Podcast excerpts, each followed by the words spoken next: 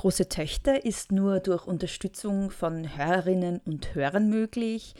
Wenn ihr große Töchter gut findet und den Podcast gerne hört, dann könnt ihr dazu beitragen, dass es ihn weitergibt und dass er besser wird. Und zwar auf steadyhq.com slash große Töchter Podcast oder auf der neuen Homepage großetöchter-podcast.at, wenn ihr da auf den zweiten Tab Unterstützen klickt. Da könnt ihr große Töchter mit einem kleinen monatlichen Beitrag unterstützen, worüber ich mich sehr freuen würde. Als Dankeschön gibt es einen Newsletter und bald auch Goodies. Viel Spaß mit der heutigen Folge. Zu Beginn ein Content Warning. Ich werde in dieser Folge unter anderem über Gewalt sprechen und auch über sexualisierte Gewalt. Hallo, das ist wieder Bea Senf, die Audio-Kommentarspalte von Große Töchter. Mein Name ist Beatrice Frasel und ihr wundert euch wahrscheinlich, dass ich so schnell gleich eine weitere Folge raushau.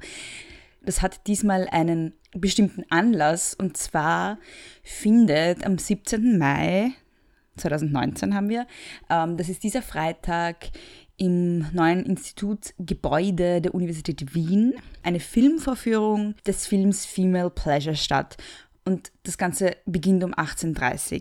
Danach gibt es eine Podiumsdiskussion, wo ich auch mit dabei sein werde. Also ich bin da als Diskutantin geladen und deshalb habe ich mich heute entschlossen, ein bisschen über den Film schon vorab zu ranten. Den Rest gibt es dann am Freitag um 18.30 Uhr im Nick zu hören. Ja, ich habe mir den Film Female Pleasure schon vor einigen Monaten angesehen, weil alle in meiner Timeline auf Facebook und in meinem Feed auf Instagram und auf Twitter total begeistert waren. Und ja, alle haben mir gesagt, ich muss ihn mir anschauen, er sei so super. Das habe ich auch getan und ich war dann ziemlich enttäuscht.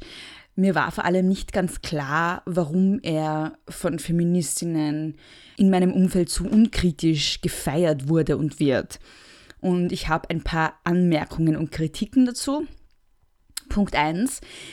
Warum wird in den Untertiteln, und ich muss so sagen, dass ich die Originalversion mit Untertiteln im Votivkino gesehen habe, also warum wird durchgängig von Vagina gesprochen, wenn Vulva gemeint ist?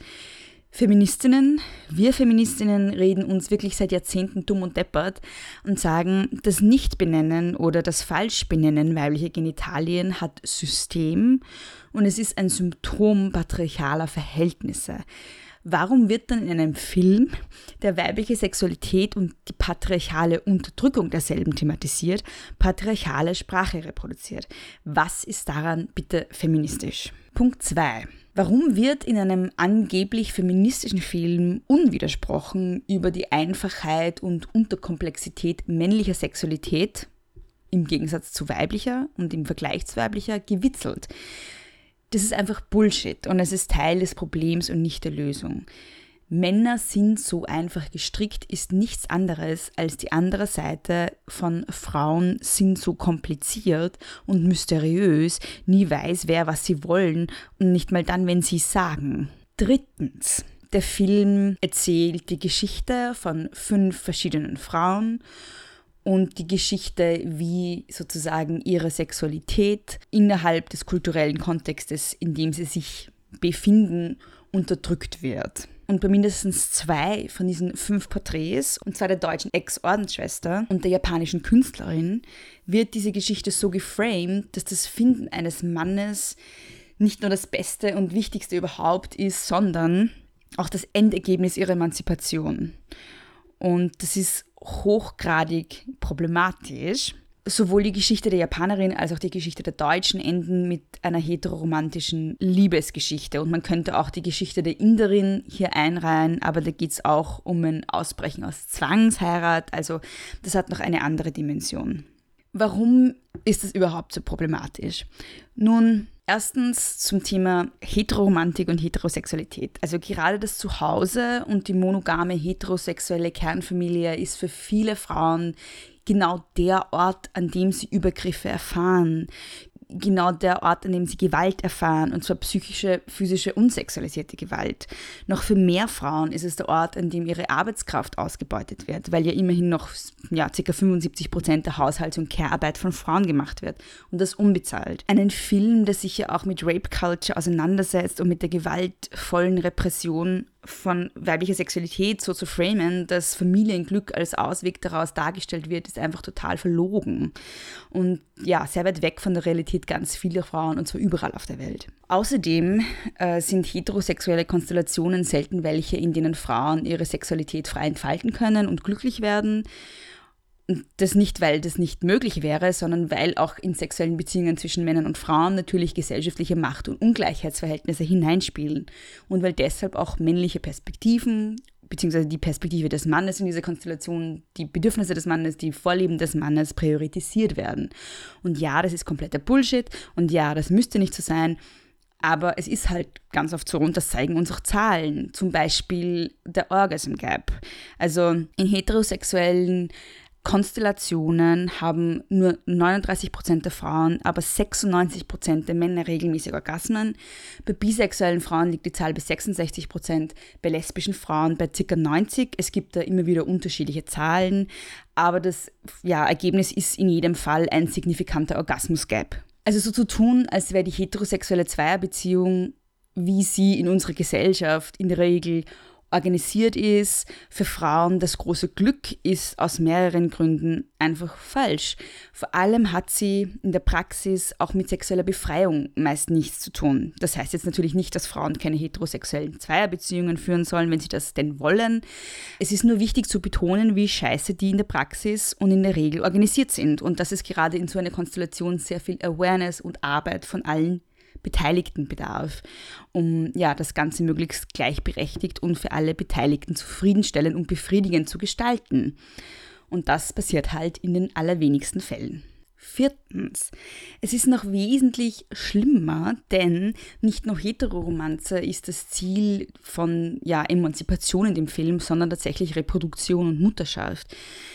Die wird sozusagen als logisches Resultat der heterosexuellen Zweibeziehung konstruiert und die heterosexuelle Kleinfamilie wird als das ultimative Lebensglück für die dargestellten Frauen konstruiert. Und ja, wir wissen ja, wozu Mutterschaft für viele Frauen führt. Nämlich nicht nur zu Geburtsschmerzen, für viele ist es auch ein großes Armutsrisiko, für viele ist es das Karriereende, für viele bedeutet es, dass man durchschnittlich zu 75 Prozent für dieses Kind dann verantwortlich sein wird und das in den nächsten Jahren und vielleicht Jahrzehnten.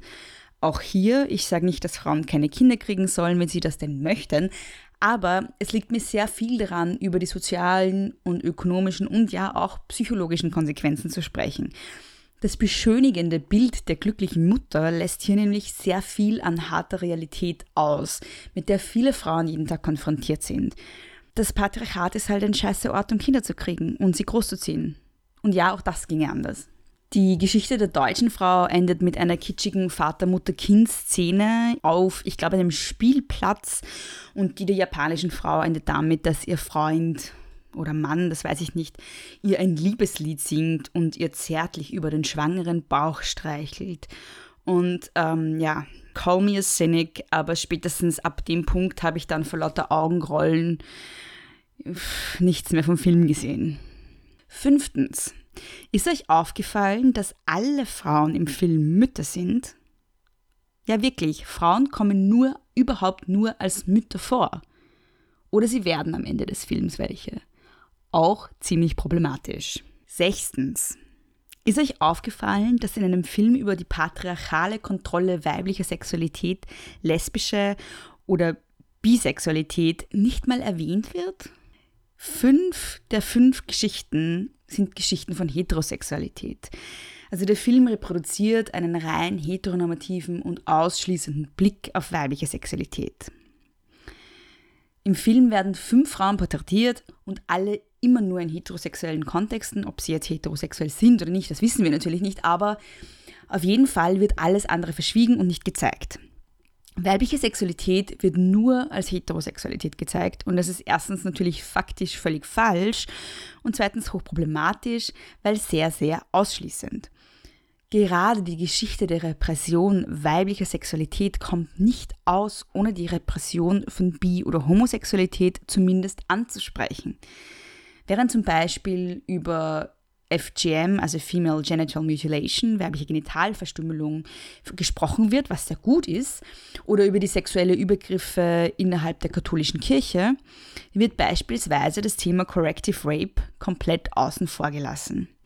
Für alle, die jetzt nicht wissen, was das ist, es ist Vergewaltigung von lesbischen oder bisexuellen Frauen mit dem Ziel, sie dadurch wieder heterosexuell zu machen.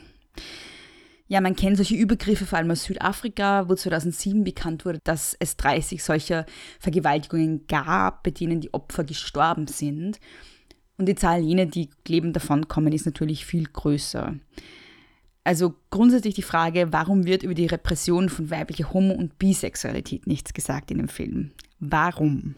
Wichtig ist es mir zu sagen, dass in dem Film einige wichtige Dinge besprochen werden, wie zum Beispiel sexualisierte Gewalt, wie Zwangsheirat, wie weibliche Genitalverstümmelung, die viel zu selten besprochen werden und das finde ich super. Mir geht es überhaupt nicht darum, den Film als Ganzes zu verreißen. Es gibt aber doch einige Sachen, die ich sehr kritisch sehe. Es gibt einige Fragen, die ich habe, die ich stellen möchte in Bezug darauf, wie diese wichtigen Themen, die sehr wohl angesprochen werden, eingebettet werden, wie sie erzählt werden und welche ja teilweise sehr auffälligen Auslassungen es gibt. Wenn ihr den Film noch nicht gesehen habt und gern wissen wollt, was ich sonst noch alles so zu sagen habe, beziehungsweise meine Mitdiskutantinnen, dann kommt doch am Freitag, 17. Mai um 18.30 Uhr in den Hörsaal 2 des neuen Institutsgebäude in der Universitätsstraße. Bis dann!